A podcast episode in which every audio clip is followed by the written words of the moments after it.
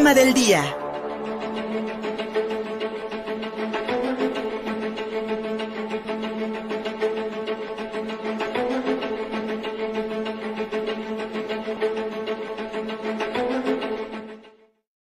Hasta tres agentes de gobernación municipal infiltradas en colectivas feministas de Puebla, aceptó Jorge Cruz Lepe en una comparecencia ante integrantes del Cabildo Municipal.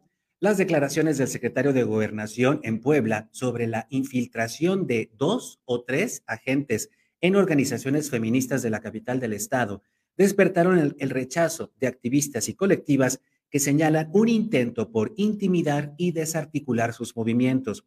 Durante su comparecencia ante regidores, a propósito del primer informe del alcalde Eduardo Rivera, Jorge Cruz Lepe fue cuestionado sobre el aumento de las manifestaciones públicas y en especial las marchas feministas realizadas el 8 de marzo con motivo del Día Internacional de la Mujer y el 28 de septiembre para exigir la despenalización del aborto. El titular de gobernación admitió que las movilizaciones feministas han, han superado sus expectativas con perspectiva de que aumenten en número hasta el doble para el próximo año. Por ello, han optado por medidas de inteligencia como la infiltración para conocer los motivos y causas de, las feministas, de acuerdo con lo que ayer advirtió Jorge Cruz Lepe, el secretario de Gobernación Municipal. El funcionario reconoció que los intentos del gobierno municipal por interactuar con las colectivas han sido infructuosos frente a la molestia de las manifestantes con las autoridades cuando reclaman, por ejemplo, el derecho al aborto o la investigación y especialmente la sanción de los distintos feminicidios que han quedado impunes en la capital y por supuesto en todo el estado de Puebla. Marchas que, como dijo Gobernación Municipal, les han sorprendido y que esperan para que, que, que esperan que el próximo año aumenten en número hasta el doble. Aquí el contexto de la declaración del secretario de Gobernación Municipal, Jorge Cruz Lepe, sobre la presunta infiltración de los movimientos feministas poblanos.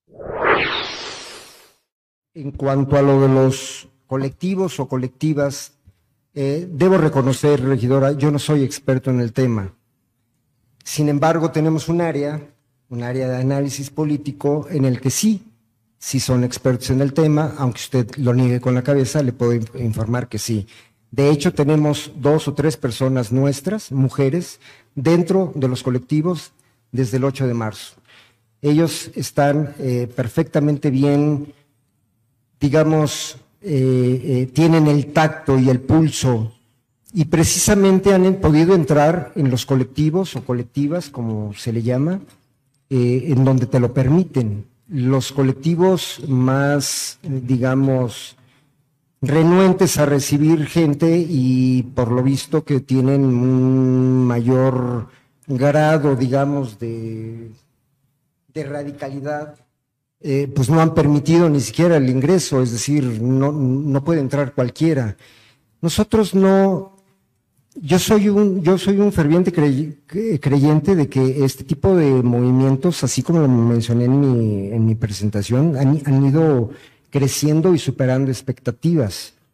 Seguramente usted debe tener bien claro el dato de cuántas marcharon. Bueno, fueron arriba de siete mil.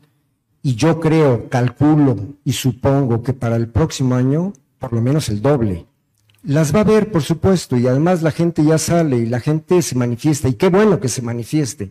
Y qué bueno que en su momento eh, recurran a este tipo de situaciones el hecho de pintar o no pintar, el hecho de traer el spray, y bueno, pues ya son, viene la gente muy molesta, es lo que nosotros hemos notado. Hemos intervenido originalmente, igual que la pregunta de las exoservidoras, en, tema del cual pues yo definitivamente no, no me hago cargo. La, instrucción directa que yo recibí desde un principio también es, de esto se encarga la Secretaría de Igualdad y Equidad que maneja Karina eh, Romero y bueno, nosotros estaríamos infringiendo también la ley y les decimos a las servidoras que, se vayan o qué hacemos, ¿no? ¿no? No podemos hacer nada. Y en las manifestaciones, pues hemos tenido a partir del 8 de marzo y probablemente casi cada 15 días o 20 días reuniones de gabinete en donde se trata el mismo tema de qué hacer con este movimiento. Y la verdad es que no hay en realidad una, eh, una respuesta todavía que tengamos. O sea, que proteger, proteger los, los monumentos para que no sean pintados. Eh, eh, en la última manifestación se paró la gente de Provida, en la manifestación precisamente de a favor del aborto. Y bueno, pensábamos que podía haber ahí una especie de enfrentamiento, una confrontación que pudiera resultar pues este grave, ¿no? Simple y sencillamente no pasó. Sin embargo, insisto, en este tipo de manifestaciones y movimientos la gente llega muy, muy molesta y en realidad en nuestro actuar, aunque hemos intentado interactuar con los grupos, se niegan rotundamente a tener algo con nosotros. De hecho, viene, me parece que en estos días, una plática con Olimpia, que dará una serie de, también fijará sus posiciones y demás, pero nosotros, insisto, como, como gobernación o como tal, pues, no podemos impedir que se manifiesten, no nos permiten interactuar con ellas. Se ha intentado de todo, por todos los medios, tratar de tener, de mantener o de, de tender puentes para poder algo que les pueda a ellas ayudar y ha sido. Concluye en breve, por favor, secretario. Hasta lo callaron a Jorge Cruz Lepe, secretario de Gobernación Municipal, ante estas explicaciones no pedidas de pronto, ¿no? Y reconocer que tienen agentes, dos o tres personas, mujeres de la propia Secretaría de Gobernación Municipal, infiltradas en los movimientos feministas locales para conocerlas, dice, para entenderlas. Yo creo que es muy razonable y muy entendible lo que están exigiendo las mujeres de todo el país. No solamente la equidad de género, sino también una, un alto ya a la violencia machista, a la violencia feminista, a la, al respeto de los derechos sexuales y reproductivos de las mujeres, algo que lamentablemente funcionarios hombres que a lo mejor tienen un esquema de vida patriarcal no comprenden. Incluso durante, esta comparecencia, Jorge Cruz Lepe señaló al responsable de preparar a estas muchachas que se van adentrando, dijo, al mundo feminista para entenderlas. Al mismo tiempo, el funcionario municipal aseguraba que tiene total respeto a la manifestación pública. Cuando entramos a gobernación no teníamos ni la menor idea de que iba a pasar esto del 8M, nos fuimos de espalda. A nosotros nos pidieron que nos retiráramos de la Secretaría de Gobernación, del edificio, por temor a que también fuera en su momento eh, tomado. No sabíamos a qué nos enfrentábamos pensábamos que traían sus pistolitas con agua como para jugar, ¿no? Traían pistolas con pistolitas de agua, pero con gasolina. O sea, gente, eh, gente ya con, yo, yo pienso que infiltrados con tal de generar un problema.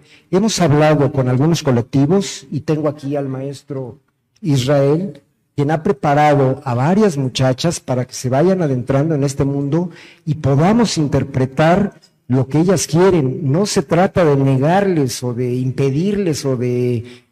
Al contrario, tenemos que... Es que llega la gente verdaderamente muy sentida, con, con dolor, eh, se les nota.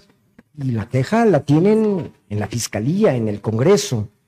Tenemos gente, está interviniendo y seguramente para el siguiente año haremos más Gracias, secretario. ¿Algo más? ¿Quiere concluir ese tema? No, eh, yo insisto, es un tema que sí lo sentimos, sí nos, nos lacera, nos lastima.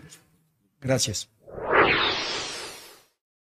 Dos veces le pidieron al secretario de Gobernación Municipal, Jorge Cruz Lepe, que detuviera el tema sobre la inmersión, la infiltración de agentes de Gobernación Municipal en los movimientos feministas locales. Y repito, no las entienden, pero no hay mucho que entender.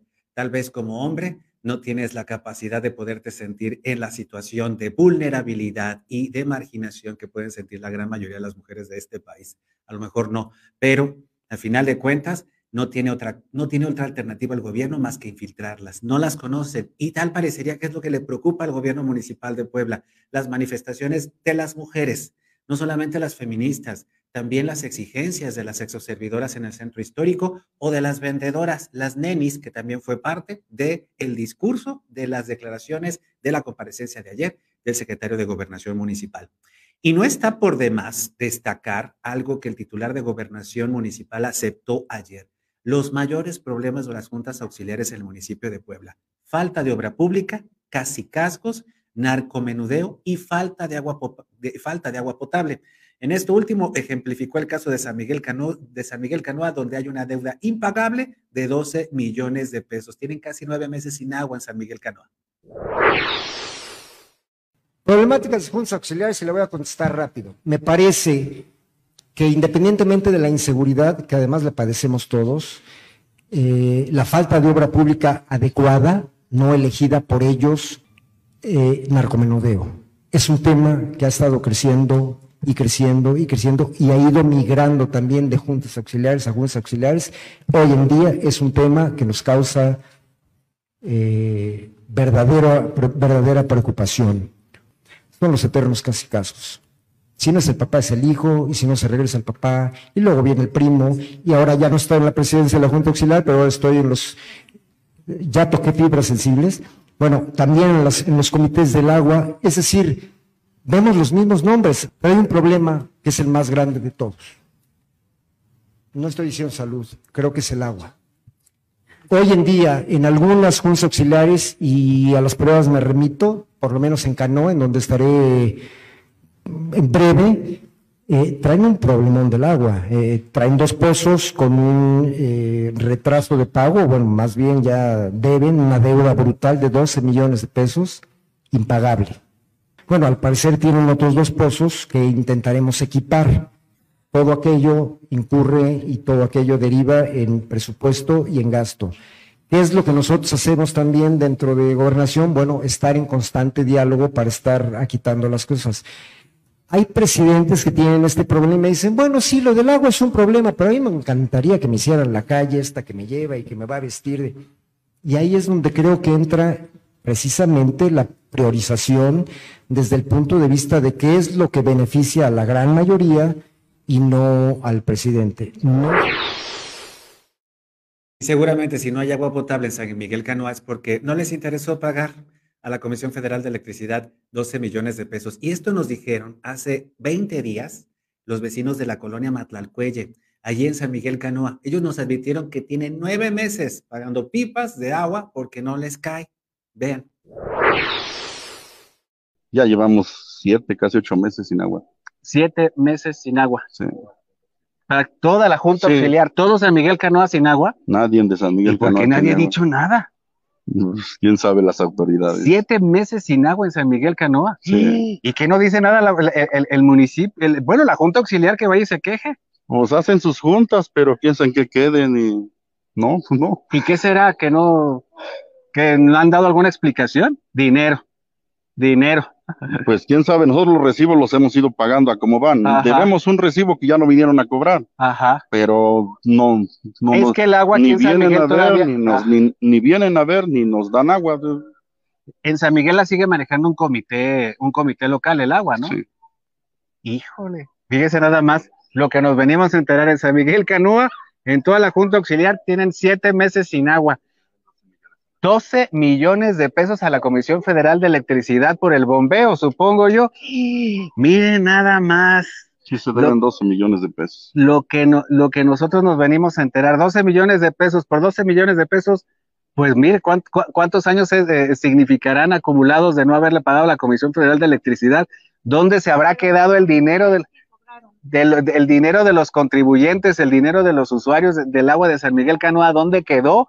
Que nunca se pagó y aquí, por ejemplo, en la colonia Matlacuelle, si nos metemos a la Junta Auxiliar, seguramente nos van a decir lo mismo, que no tienen agua y que han estado teniendo que pagar pipas durante todo este tiempo, ¿no? Pues negocio redondo para los piperos también, ¿no? Ah, no, sí, ahorita sí es negocio para ellos. Sí, sin duda alguna. Tienen mucho trabajo ahorita. Híjole. En realidad los piperos tienen mucho trabajo en todo el municipio de Puebla. En los recorridos que estamos haciendo por colonias los, lo comprobamos. Y esto nos dijeron a, fin, a principios de octubre. O sea que están sumando entre 8 y 9 meses sin agua en San Miguel Canoa. Y la respuesta del ayuntamiento, como lo oímos en voz del, titular de gobernación municipal, es abrir otros dos pozos para entonces surtir de agua a la comunidad. Y los 12 millones de pesos que nunca se pagaron en los casicazgos, en estos lamentables casicazgos que todos los partidos, todos los partidos, prestando su membrete para candidaturas, apoyan y, y los vuelven permanentes en muchas comunidades y municipios del estado de Puebla donde lamentablemente no hay democracia. Ahí está el caso de Coyomiapan.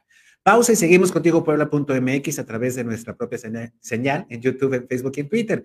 En las redes sociales nos encuentras fácil como Contigo Puebla, cada mediodía Contigo Atlisco a través de STV. Síguenos en Facebook y en Twitter. Estamos contigo, Puebla.